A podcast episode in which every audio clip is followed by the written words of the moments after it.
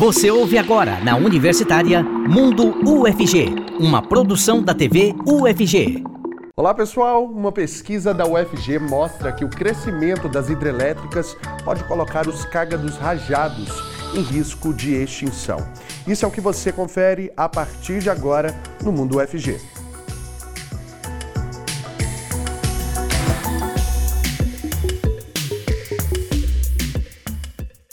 Seja muito bem-vindo e muito bem-vindo você que acompanha a gente aqui pela TV UFG e na Rádio Universitária 870 AM. Eu sou Cássio Neves, um homem negro de pele clara com cabelos black power e eu uso barba. Nesse bloco, o intérprete de Libras é o Diogo Marques, integrante do Labitave. Ele se descreve como um homem de pele parda, com cabelos e olhos castanhos escuros. Eu já vou caminhando ali para já encontrar com os nossos entrevistados de hoje aqui comigo no estúdio, o André Regulin. Seja muito bem-vindo. Prazer conhecê-lo. Prazer é todo meu. Pessoal, o André, ele é do Instituto de Ciências Biológicas da UFG e ele se descreve como um homem de pele branca com cabelos castanhos e olhos verdes. Também com a gente o biólogo Tobias Kunz, da Universidade Federal do Rio Grande do Sul. Seja muito bem-vindo, Tobias. Obrigado. Boa tarde. Tobias, pessoal, ele se descreve como um homem branco, com olhos castanhos, cabelos compridos e lisos e usa óculos. Muito bem, então vamos começar já falando da pesquisa. O que, que foi que motivou vocês a fazerem então essa pesquisa? Boa tarde. Boa tarde. Obrigado. É, a ideia assim começou há 10 anos atrás. Estava trabalhando com licenciamento de usinas hidrelétricas no, no sul do Brasil Uhum. e uma das demandas era o estudo específico dessa espécie, que é o cágado rajado, que é uma espécie super peculiar, porque enquanto outras espécies de cágado geralmente ocupam áreas de ambiente é, leítico, mais calmos, o cágado rajado ele tem uma preferência, uma dependência por ambientes de corredeira, ambientes lógicos, onde o pessoal geralmente foca para construir as hidrelétricas. E então a gente estava conversando, quando a gente descobriu que tinha os dados da ANEL disponíveis, falei, gente, se desse para a gente fazer uma predição com o que a gente conhece, os pontos que ocorrem, saber onde essa espécie possivelmente ocorre, a gente pode cruzar com, esses, com essas informações das futuras hidrelétricas e prever os impactos.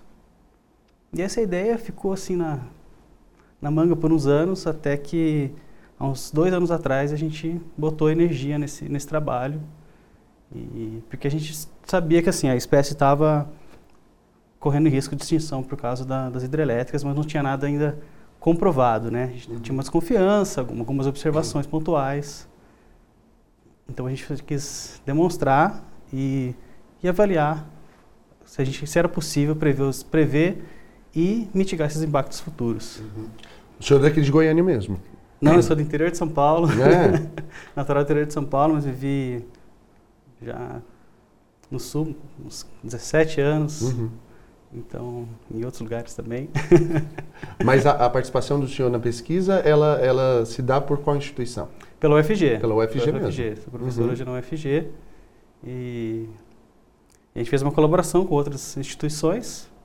É, Esse grupo assim, é muito legal porque a gente pegou pe- é um grupo com, vamos dizer, com formações complementares. Então a gente tem um pessoal mais da zoologia, mais da história natural. Inclusive foi assim que se deu a participação do Tobias, com quem a gente conversa agora. Tobias, você está falando com a gente de onde? É, eu estou falando de Águas Mornas, aqui na região da Grande Florianópolis. E a sua participação na pesquisa foi por meio de qual instituição? Olha, na verdade, é, é, esse trabalho, assim, eu volto um pouco mais atrás no tempo do que o André, né? A, a gente começou a levantar dados é, por volta de 2007, 2008. Eu e outros colegas que são também autores do artigo, é, a gente estava trabalhando em inventários de, de algumas usinas, alguns projetos aqui em Santa Catarina, também no Rio Grande do Sul. E, na época eu era lá por volta de 2007, os primeiros dados que a gente é, coletou sobre a espécie, eu era recém-formado, estava trabalhando como consultor. Então a gente vai acumulando dados, né, ao longo do, do tempo. Eu- depois eu ingressei como mestrando na, na Federal do Rio Grande do Sul.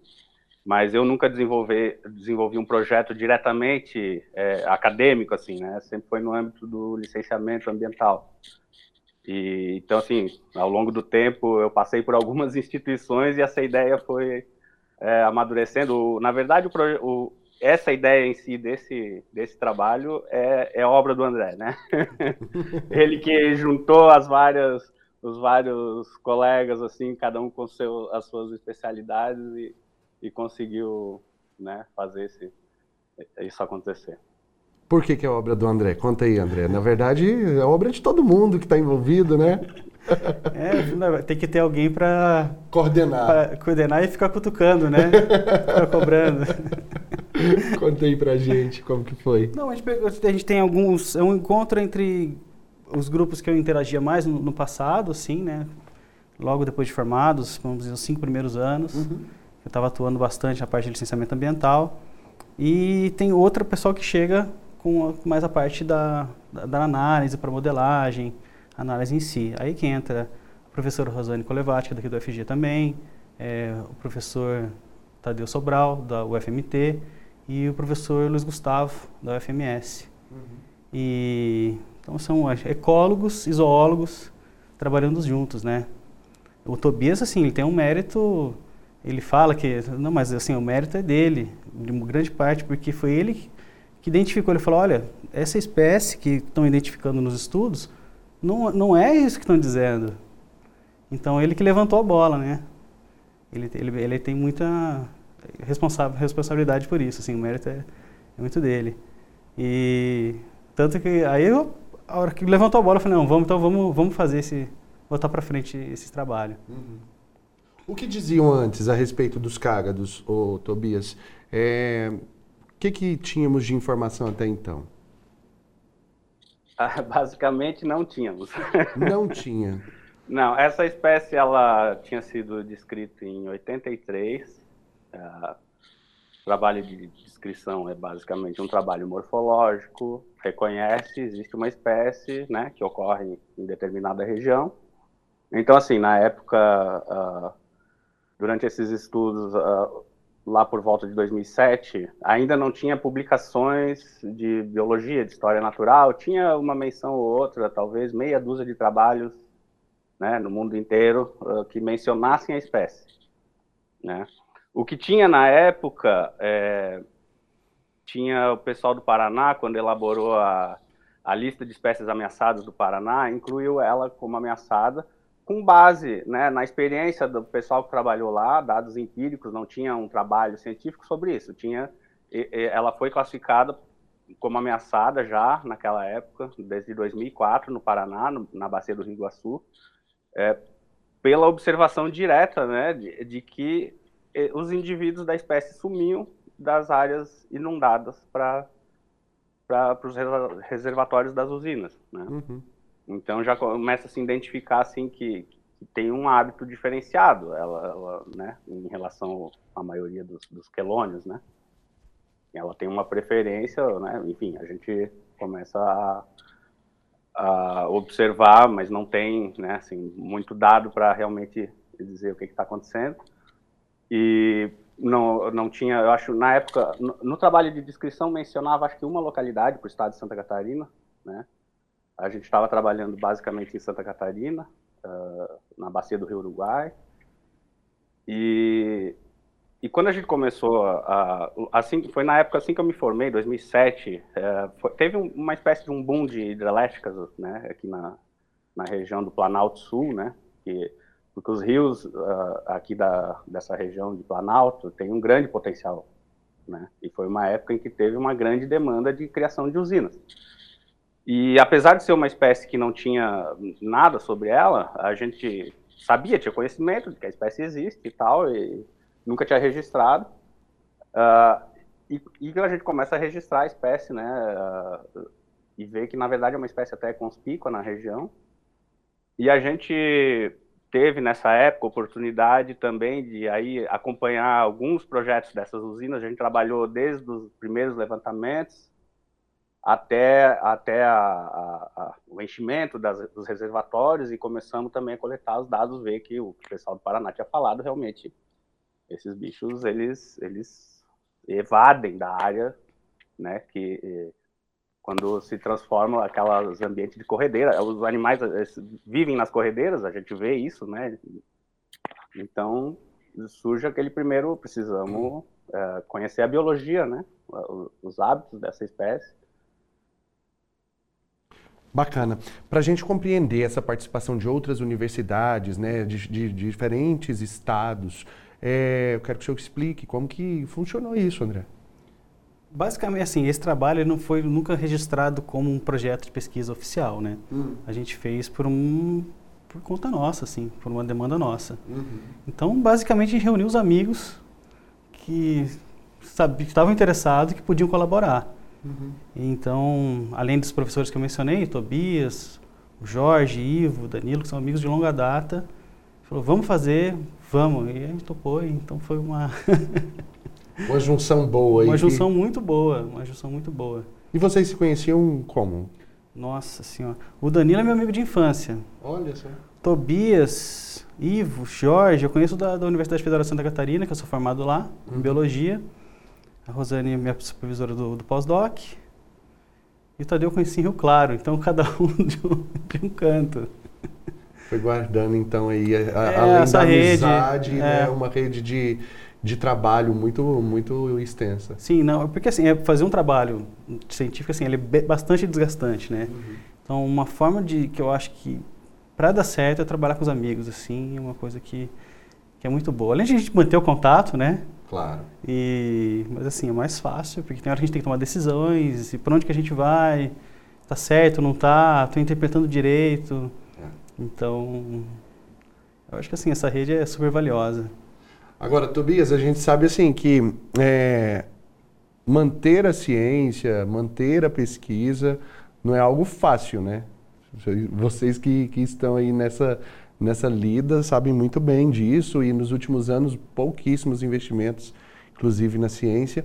Mas é, como que, que foi financiado toda essa, essa pesquisa? Porque para vocês se manterem, manterem pesquisando, como que, que se deu isso? Explica para a gente, por favor. Olha, então, a, assim, a, a gente coletou dados é, durante esses trabalhos dos licenciamentos. Então, na verdade, a gente estava. Não era uma demanda, né? Porque a gente vai, tem a demanda de um empreendimento, vai lá e levanta dados. Mas a gente, como a gente está em campo o tempo todo, ao longo desses anos, a gente foi, eu e outros colegas que, que estávamos aí trabalhando, né? Nessas, nesses estudos para as barragens, fomos formando uma base de, uma base de dados, né? É, quando o, o, André surgiu com a ideia, uh, falei, bom, então vamos, uh, a modelagem, né, que mais a área dele, dos colegas aí, é, falou, é possível a gente fazer isso, uma, uma análise mais uh, abrangente, né, do, do, impacto de hidrelétrico, porque a gente vai e faz o estudo, um, um, um estudo pontual para cada empreendimento. Então, assim, a coleta de dados foi foi obra dos estudos desses empreendimentos, né? Uhum. Foi, foi isso que financiou a coleta de dados, foram os próprios empreendimentos, né? E depois, é o, o, em cima disso, depois a, a, também o levantamento de dados bibliográficos, do que já existia, né? A gente levantou tudo, toda a distribuição da espécie para os países vizinhos aqui, né?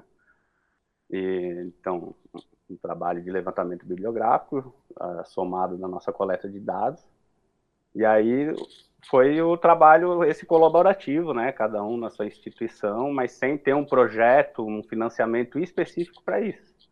Então foi isso que o André estava falando aí, foi um, um, um, grupo de amigos que, que se juntou para vamos, vamos analisar isso melhor e, e, e é. fez isso acontecer assim, sem ter, não, não, nunca teve, como o André falou, um projeto, um projeto para esse trabalho específico.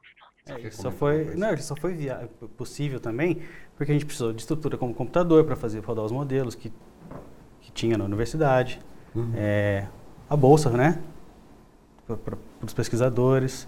Então tem que agradecer, claro, o CNPq, a FAPEG e a FAPESP. Sem elas não teria como, né? E uma coisa também que eu acho que pode complementar o que o Tobias falou é que eles visitaram coleções. Eles visitaram mais que eu, visitei só uma, né? Isso só foi possível também por verba de, da CAPES, CNPq, porque essa espécie, ela é, não é tão fácil identificar, né? O Tobias pode falar muito melhor que eu sobre essa parte, mas então o pessoal foi validar se a identificação estava correta, esses dados da, da literatura. Onde que está esse... Ah, está no Museu de Tucumã. Então vamos lá ver o que, que tem nesse museu. É, ah, está na USP, está na, na URGS. Então isso aí também foi uma um, essa a construção desse banco de dados, uhum.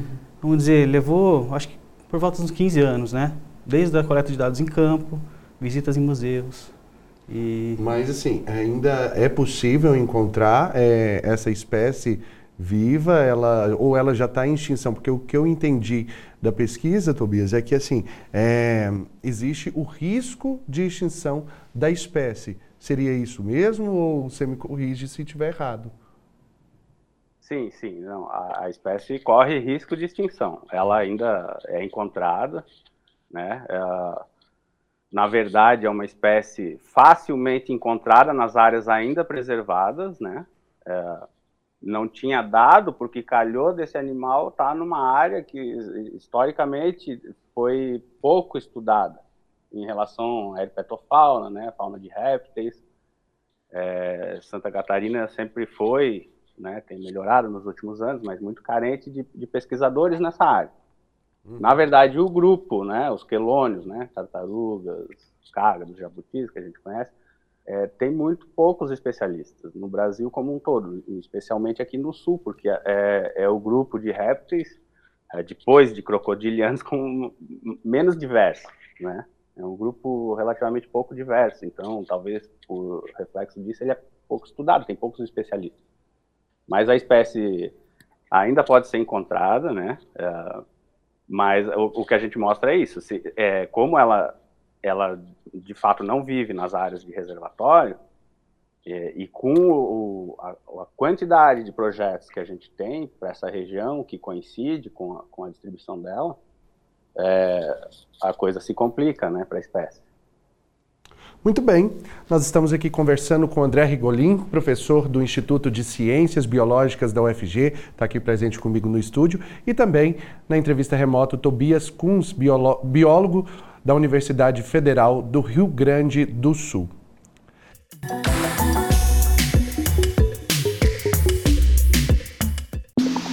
Estamos apresentando Mundo UFG, na Universitária. Muito bem, pessoal, já estamos de volta com o Mundo FG e nesse bloco o intérprete de Libras é o Weber Flávio, integrante do Labitave. Ele se descreve como um homem branco, com olhos castanhos escuros, poucos cabelos e barba cheia. E agora nós vamos conferir os resultados das nossas enquetes de hoje. Vou pedir já para o pessoal colocar aqui para a gente saber então como que vocês responderam a essas perguntas que nós colocamos. Olha só, os cágados são animais que vivem apenas na água, apenas na terra ou alternativa C, na terra e na água. 92% das pessoas disseram então a alternativa C, que a gente vai conferir agora se está correta, né, com os nossos entrevistados, daqui a pouquinho já eu volto para lá. Enquanto isso tem uma outra pergunta também que nós colocamos aí, que aí vou pedir para colocar já aqui na tela. Olha só, a expectativa de vida dos cágados é de 25 anos, 15% das pessoas disseram que é de 25 anos, 15% que é de 40 anos e 70% respondeu que é 60 anos. É outra resposta que nós vamos ver ali agora com os nossos entrevistados. Inclusive, eu já volto para cá para conversar tanto com o André quanto com o Tobias, que voltam aqui com a gente nesse segundo bloco. E aí eu já pergunto para o Tobias, então. Tobias, qual que é, então, a diferença aí, né, nesse sentido de habitat é, entre tartarugas, jabutis e cágados, por exemplo? É, então, é, primeiro é bom a gente saber que assim são nomes, né, comuns, populares que a gente usa, mas que não refletem um, um, um parentesco, né, entre essas espécies. É, então, assim, a gente usa de forma né, geral, assim, as tartarugas, geralmente a gente se refere às, às tartarugas marinhas, os cágados como os animais de água doce e os jabutis como as espécies terrestres. Mas essa não é uma classificação científica, isso não reflete o grau de parentesco entre essas espécies. Né? Bem senso comum, então. Isso. isso. é, porque quando a gente vai falar, ah, o que é um cágado, né? Porque não é uma palavra tão comum da gente da gente escutar. Aí na maioria das vezes fala bem assim, ah, aquela tartaruguinha que na verdade vive na terra e também está dentro da água. Muitas vezes é isso que é dessa maneira que a gente classifica, né?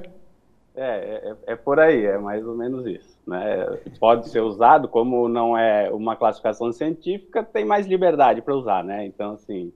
É, Mas a gente se usar, se usar é, se a, se a, gente usar genericamente tartarugas para se referir a todo o grupo, né, que a gente chama de, é, cientificamente o, a ordem quelônia, né, os quelônios, né, não, não dá para dizer que está errado, chamar tudo de tartaruga. Mas pode explicar cientificamente para a gente, então, a diferença aí entre eles? É, não, então, cientificamente, por exemplo, eu, eu posso te dizer que a, aquelas tartaruguinhas a, que, que o pessoal conhece, as tigres d'água, é, a, a, cientificamente tem dois grupos, né? Uhum. Por exemplo, os que recolhem o pescoço para dentro. Então você agrupa aquelas tartaruguinhas tigre d'água, que se a gente for considerar que são animais de água doce, a gente poderia chamar de cágado também, é, com as tartarugas marinhas né? E, e a, e, a, gente chama mais, assim, mais comumente aqui no Brasil, a gente chama de cágados aquelas espécies eh, que tem, botam o pescoço de lado, uhum. né? São, uh, são, tem um pescoço mais comprido, são animais mais, mais diferentes, assim, né? O cágado rajado é, é um desse grupo, né? E nossa outra pergunta da enquete, inclusive, foi sobre o tempo de sobrevivência né, desses animais. É, eles têm mais ou menos quanto tempo de expectativa de vida? Então, isso varia também, mas é, é um grupo bastante longevo, né? É conhecido, todo mundo sabe que esses, esses bichos vivem muito, mas assim, é, varia, né? Então, e, e a gente também é, é carece de dados mais confiáveis. Assim, a gente sabe que alguns uh, jabutis, esses de maior porte, tartarugas das Galápagos lá, que são notícia volta e meia que passam de 100 anos, né? Uh, mas outros uh, espécies menores, por exemplo, essas que eu referi, as tigres d'água, por exemplo, se, se tem uma expectativa talvez de 30 anos, mas é, não se tem, na verdade, dados muito bons sobre isso, né? Mas é, varia, então, também, dependendo do, do animal. Mas, em geral, até né, em comparação com outros grupos, são animais bastante longevos, vivem décadas, com certeza. Então foi nenhuma das anteriores, né? Nenhuma das anteriores. Tinha que ter colocado essa, essa opção, né? É, ou, ou, todas as anteriores. Todas, depende da espécie. É, é foquei nesse início do, do, da volta do segundo bloco, justamente nas enquetes, para a gente não deixar nenhum erro quanto a isso. Mas aí agora eu quero que você explique para a gente, André, é, sobre essa extinção.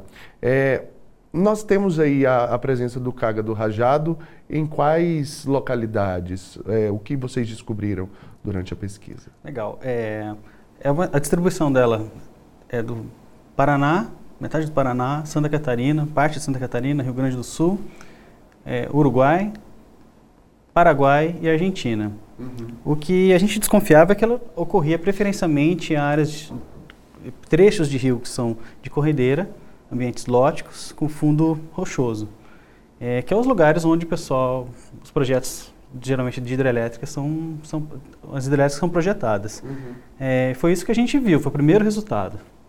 É, o segundo resultado que a gente avaliou foi o quanto que essas, essas usinas vão afetar a área adequada, quanto que vai ser perdido. Porque como o Tobias mencionou, a hora que você tem formação no reservatório, uma espécie de ambiente é, de corredeira, a hora que você forma o lago, é, a espécie deixa de, de ocupar essas áreas. E ainda inunda áreas onde ela faz os ninhos, que são nas margens do, do, dos rios. Uhum. É, então a gente avaliou e estimou que para o Brasil, global, o Brasil, é, para os três estados do sul, isso supera 30%. o que é o que, o que se enquadra na categoria de vulnerável, hum. que seria ela está vulnerável. Já nos já nos outros países vizinhos, que é ela estaria em perigo porque a, a distribuição dela seria muito pequena. Então, me, menos do que 500 quilômetros quadrados. Então, ela teria uma categoria um pouco mais é, preocupante. Uhum.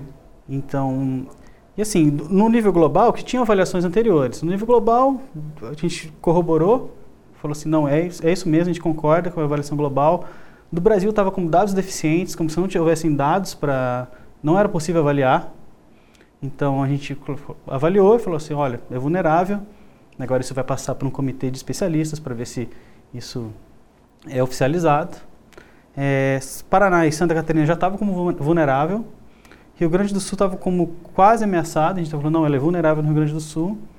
É, Uruguai também estava quase ameaçado. A gente falou, não, aí está em perigo, assim como Argentina e Paraguai, que tinha algumas, algumas avaliações regionais, estavam colocando ela como em perigo, mas no estado é, assim, nacional não estava. E, então essa a gente encontrou que sim, as, as hidrelétricas coincidem com os melhores lugares. Uhum. A, a, gente estimou a área perdida, né? E, e, e, avaliou também uma coisa super interessante que foi, a gente combinou, pegou esse modelo, que vai de, de 0 a 1, um, que é bom, né? Que cortou ele e avaliou potenciais populações que existem nas, nas bacias hidrográficas. E a gente avaliou como que as futuras barragens, que são 233, é, somadas quase outras 500 que já estão operando ou em construção, como que essas futuras barragens vão impedir a conexão, conectividade entre populações, que é fundamental para a manutenção de diversidade genética. Uhum. É, então a gente criou um índice para as futuras barragens e, e, avaliou com base nessa quebra de conectividade e quão bom que é o lugar, e quanto adequado que é para a espécie, a gente consegue dizer assim, ó, das 233 que vão que, próximas, a gente chegou, por exemplo, que 14% estão em áreas assim que são prioritárias para a conservação da espécie, que as usinas, assim, o impacto delas é altíssimo. 66% estão em áreas moderadas. Isso precisa de mais estudos para lidar, para avaliar. E uma coisa que a gente. E as outras, sendo 19%, estão em áreas de baixo impacto para essa espécie. Então uhum. gente falou: olha, pensando numa espécie que é ameaçada por hidrelétricas, você tem das, dessas 30, 233, 19% delas são me menos é, impactantes para a espécie. Então, se a gente precisa de energia, essas são, são para esperar essa espécie, né, tem que forçar isso, uhum. focar nisso, elas são, são menos impactantes, elas são viáveis. E a gente está falando dos cágados rajados. E aí, o, Tobias, o professor André estava falando aqui, ó, o Tobias é realmente uma enciclopédia a respeito dessa espécie e pode perguntar tudo para ele a respeito disso que ele vai, vai responder. Quero saber a importância dessa, dessa espécie é, especificamente no nosso meio ambiente, né? É, ela é responsável por, por o quê? Conta para a gente aí brevemente, é, como você puder explicar mais é, sinteticamente para o público que está assistindo a gente. Certo. Bom, eu, eu penso que to, toda espécie que, que existe nesse planeta conta uma história evolutiva. Então, Sem assim, é muito, é, assim, as pessoas às vezes senso comum, né, me perguntam, ah, para que serve essa espécie? É, bom, se a gente for ver do ponto de vista científico, ajuda a compreender a própria história do planeta em si, né? Então, eu acho que isso já justifica preservar cada ser vivo, né?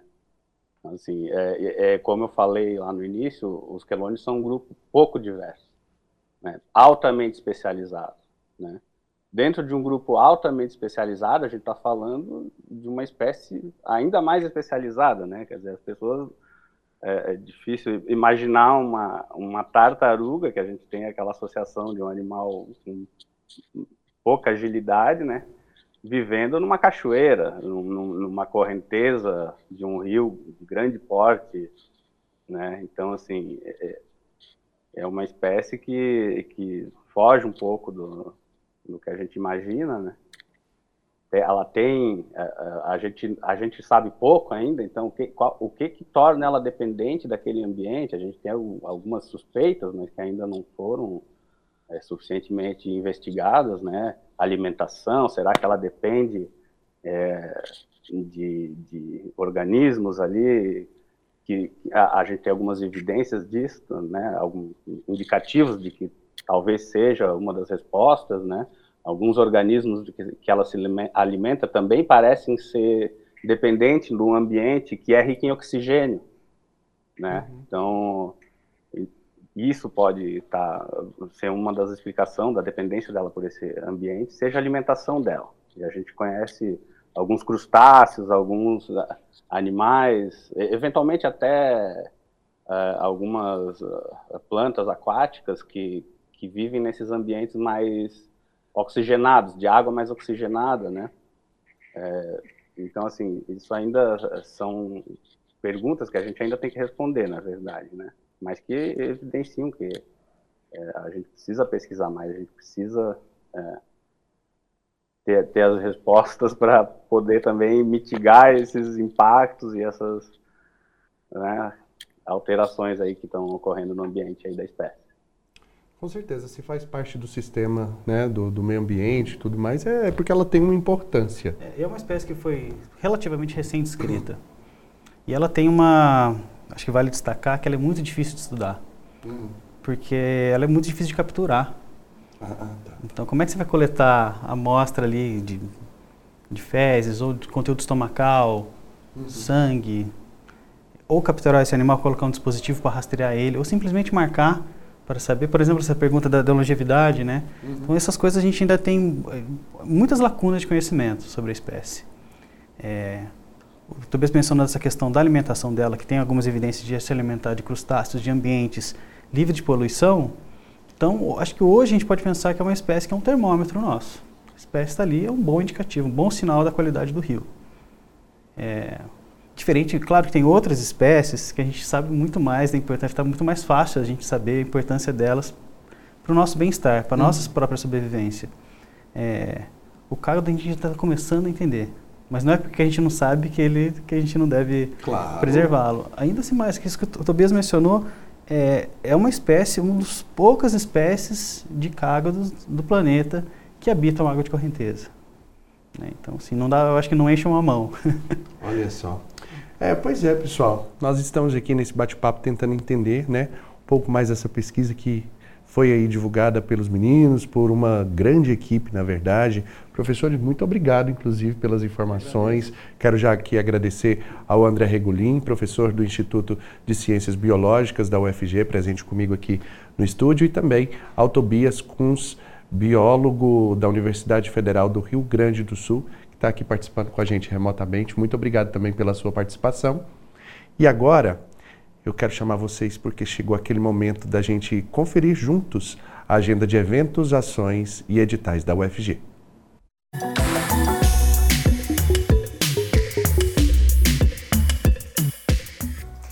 Que acompanha o Mundo UFG de hoje, tudo bem? Chegou a hora de ficar por dentro de tudo que acontece aqui na UFG, desde eventos a editais. Então fique atento para não perder nenhuma informação. Mas antes, peço um momento para fazer a minha autodescrição. Meu nome é Sara Ribeiro, sou mulher jovem de pele parda, com olhos castanhos, cabelos longos e lisos com mechas loiras. E estou no corredor de um dos prédios da UFG com janelas de vidro ao fundo. E vamos para a agenda de hoje. O Centro de Empreendedorismo e Incubação da UFG abriu um processo seletivo para bolsista profissional. Para se candidatar, é necessário ter graduação concluída ou em andamento nos cursos de Administração, Ciências Contábeis, Gestão da Inovação, Gestão de Negócios ou em áreas correlatas. O selecionado vai cumprir uma carga horária de 40 horas semanais, realizar tarefas relacionadas à gestão de projetos e finanças e terá uma remuneração de 3 mil reais. As inscrições terminam hoje e podem ser feitas pelo site sei.fg.br. Então corre, que ainda dá tempo. Não deixe essa oportunidade escapar. A Faculdade de Enfermagem da UFG promove nos dias 20 e 21 de julho a sexta jornada acadêmica de doação, captação e transplantes de órgãos. Na oportunidade, também acontece o sexto curso introdutório da Liga de Doação e Captação de Órgãos para Transplantes Goiás. Os eventos serão realizados no auditório da FEM. E se você tem interesse no assunto ou em ingressar na Liga Doa Goiás, faça sua inscrição até o dia 19 de julho pelo link que está no perfil do Instagram, arroba Liga Doa Goiás.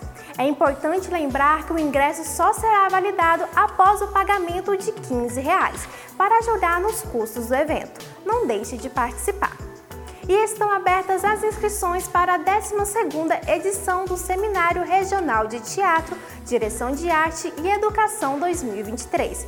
O tema desse ano é a experiência sensível e fake news e chama atenção para os conceitos e usos dos termos a dinâmica de manipulação política, social, cultural e provocações nas práticas artísticas.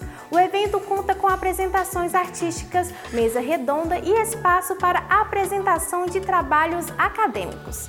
Para participar como ouvinte, a inscrição deve ser feita até o dia 18 de agosto. Já a submissão dos resumos deve ser feita até o dia 20 de julho pelo site event3.com.br XII Seminário de Teatro. O evento acontece no Campo Samambaia da UFG e em breve será divulgado o local de cada atividade. Então fique atento para não perder as datas e atualizações.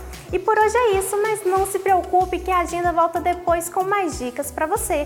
Continue acompanhando a programação da TV UFG e até a próxima. Um cheiro no olho e tchau, tchau!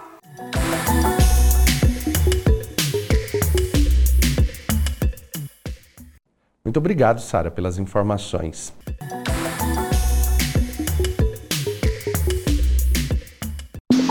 Estamos de volta com Mundo UFG na Universitária. Já voltamos com o Mundo UFG e agora vamos falar sobre o livro Múltiplos Olhares sobre a pesquisa com imagens. Esse livro foi lançado no último dia 26 pelos integrantes do Núcleo de Pesquisa em Teoria da Imagem da Faculdade de Informação e Comunicação da UFG. E agora quem traz mais informações para a gente, né? A gente vai bater esse papo aí com o professor Sálvio Farias, ele que já está aqui com a gente. Seja muito bem-vindo, professor. Olá, Cássio, tudo bem? Tudo boa ótimo. tarde, boa tarde a todas e todos. Que bom tê-lo aqui novamente com a gente. O professor Salve, ele se descreve como um homem de cabelos curtos, grisalhos, dividido de lado, usa barba também e está ficando grisalha. Tem pele clara. Professor, então, para a gente começar então falando sobre o livro, explica para a gente. É um livro, é, esse livro é o segundo livro do NPTI, que é o Núcleo de Pesquisa em Teorias de Imagem. É, as imagens estão em todos os lugares, né, Cássio? A gente está aqui vendo a TV e, e, e, ela é, boa parte dessa comunicação é mediada por imagens. Então, na publicidade, nas artes, no cinema, na, nas redes sociais, as imagens estão em todos os lugares. E esse livro é, reúne 11 textos de pesquisadoras e pesquisadores de várias instituições sobre a imagem. Qual a importância da imagem no, na, na, nossa vida, no, na, nas nossas relações sociais, é, na, nas pesquisas, na comunicação, em tudo. Porque tudo é mediado por imagem. Mesmo quem não, por algum motivo, né, não consegue ver faz e cria imagens mentais, né, sobre, sobre tudo que a gente conversa, sobre os sons. Então, a, a imagem existe, né, permeando as nossas relações, as nossas vidas. E esse livro trata disso, então. Professor Salvi, essa é a primeira edição desse livro. Tem pretensão, então, de fazer, fazer em outras publicações? Sim. O, o NPTI, né, é um, ele está sediado na FIC, na UFG, mas ele tem pesquisadores de outras, da PUC, é, da, da, aqui da mesma da UFG, de outras unidades, né, da, do, do IES, ali da, é, é, da FAV, né, Faculdade de Artes Visuais, e a ideia desses pesquisadores é que o livro se torne uma espécie de série, uhum. é, e anualmente, ou a cada ano e meio, ou de dois em dois anos, a gente organize os nossos estudos nesse numa publicação que é uma maneira da gente sociabilizar o que a gente está estudando, né? E de certa forma é, criar conhecimento aqui na universidade. Então é, a ideia é essa, que se torne uma série mesmo. Que bacana. Conta pra gente, quantas pessoas envolvidas aí no trabalho? São 11 textos, eu imagino que sejam umas 15 pessoas. Tem quatro pessoas que organizaram né, o livro nessa edição, além de mim, a professora Ana Rita Vidica, da, FICA, da FIC, a professora Lisbeth Oliveira, também da FIC, e a professora Luciana Cassaroli, também da, da, da FIC. É, então, é, mas tem outros e outras pesquisadores e pesquisadoras envolvidos né, com suas pesquisas de, da área de antropologia, geografia, é, fotografia é, e outras áreas do pensamento e do, de, de estudos. E é um livro público... bem, bem diverso. Ah, bacana. Como o público pode ter acesso, então, ao material, ao livro? Bom, se alguém quiser, tiver interesse é, nessa, na, nessa área de pesquisa de estudos, pode procurar a FIC, a secretaria da FIC, da Faculdade de Informação e Comunicação, e obter gratuitamente um exemplar em papel. Se não, se para quem nos ouve né, de outros lugares, não quiser vir até aqui a UFG, pode acessar o e-book também. E, no momento, ele está disponível no site do SEGRAF, que é a central, é, que é a nossa gráfica aqui da UFG. Uhum. Basta colocar lá no Google SEGRAF UFG, que já na primeira página tem lá os e-books do, do, é, do né, que foram publicados pelo SEGRAF, e tem o livro está disponível lá na versão é, e-book. Brevemente vai estar também no site da FIC, mas ainda não foi, ainda não subiram, ele ainda não está disponível lá. Tá certo, professor Salve, muito obrigado, parabéns aí pelo trabalho, parabéns também a toda a equipe participante e até uma próxima aqui no Mundo UFG. Eu que agradeço, boa tarde. Boa tarde, até mais. Olha, se você se interessou então, é só acessar aí o núcleo de pesquisa, né, teoria da imagem, professor Salvio disse que é, as informações também podem ser pegas lá pelo SEGRAF, né? Pode, o, o livro pode ser baixado por lá, por lá. E outras informações que vocês precisarem, então, pode ser pegas por esse endereço de que, esse endereço que aparece então aí embaixo da sua tela. O pessoal já colocou, né? Então, se você anotou, é só entrar em contato por lá. Muito bem, e agora a gente fala de um projeto de extensão da Faculdade de Educação Física e Dança, que pesquisa o tipo de dança que pode surgir né, da meditação. Vamos acompanhar. Como as práticas de meditação zen contribuem no processo criativo e na formação de artistas dançarinos? Descobrir isso é a proposta do projeto de extensão Dança e Meditação, que acontece toda terça e quarta na Faculdade de Educação Física e Dança da UFG. Eu sou Gustavo Soares, sou um jovem adulto de pele clara, tenho os cabelos castanhos escuros curtos e uso barba. Bom, para entender um pouco mais sobre esse projeto, a gente conversa com Ana Alonso, ela que é professora da Faculdade de Educação Física e Dança da UFG e coordenadora do projeto de extensão Dança e Meditação. A professora Ana se identifica como uma mulher branca, de cabelos curtos, castanhos escuros, lisos. A professora também usa óculos. Ana, seja muito bem-vinda ao Mundo UFG e de início eu te pergunto, como e quando vocês iniciaram esse processo de pesquisa na dança e meditação?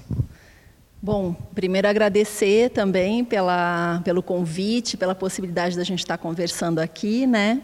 É, a gente inicia, na verdade, essa prática em 2020, no meio da pandemia. Então, foi um processo primeiro, né, como projeto de pesquisa e extensão, vinculado a um projeto de pesquisa chamado Pedagogiros, transfigurando sentidos, territórios e corpos na dança.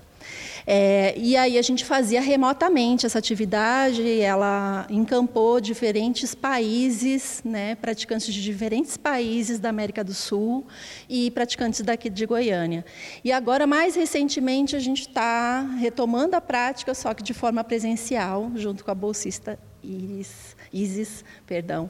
E uh, também acho que é interessante sabermos que é uma prática que se desenvolve desde os anos 80, inaugurada por uma bailarina e também envolvida com o Zen budismo, né, e que vai chamada Bárbara Dilley e que vai desenvolver essa ideia, né, de um cruzamento ou aproximação entre a meditação e a dança, né? E aí, na verdade, existe um processo de alimentação tanto da dança para a meditação como da meditação para a dança. São, né, é circular esse processo, né?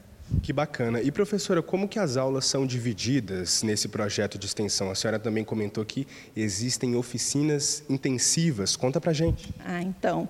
A gente está com aulas para crianças nas terças-feiras, 5 da tarde, né, na FFD, né, UFG. É, e aí, nas terças-feiras também, seis da tarde, a gente tem uma prática para adultos, para pessoas maiores de 14 anos, na verdade, não só adultos. Idosas também são bem-vindas, né? enfim, jovens são bem-vindos. É, e, além disso, a gente tem a quarta-feira de manhã cedinho, né? uma prática das 6h45 às 7h45. São turmas que estão em construção, então são muito bem-vindas as pessoas para fazerem a inscrição e a gente construir a turma, tá? Porque são horários que a gente já tem disponíveis, mas a turma ainda está no processo, e por isso que é tão bem-vindo esse momento da gente estar tá conversando com vocês, né? Para chegar no público essa intenção, o projeto, enfim. É, e além disso, em julho, a gente vai estar tá fazendo atividades em diferentes lugares da cidade, né, promovendo a dança e meditação e convidando o público em geral para fazer a prática. Então, para você que nos acompanha, segue o Instagram do projeto de extensão. É danca underline e underline meditacão no Instagram e se informe.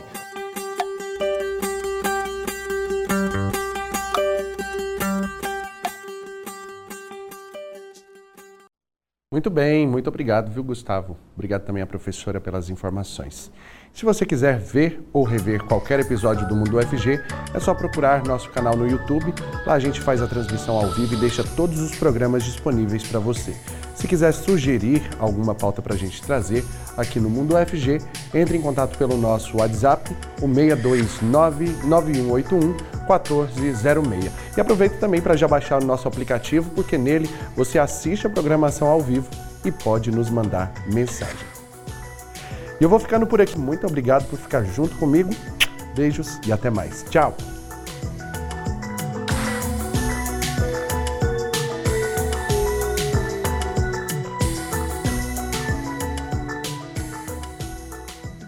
Você ouviu na Universitária Mundo UFG, uma produção da TV UFG.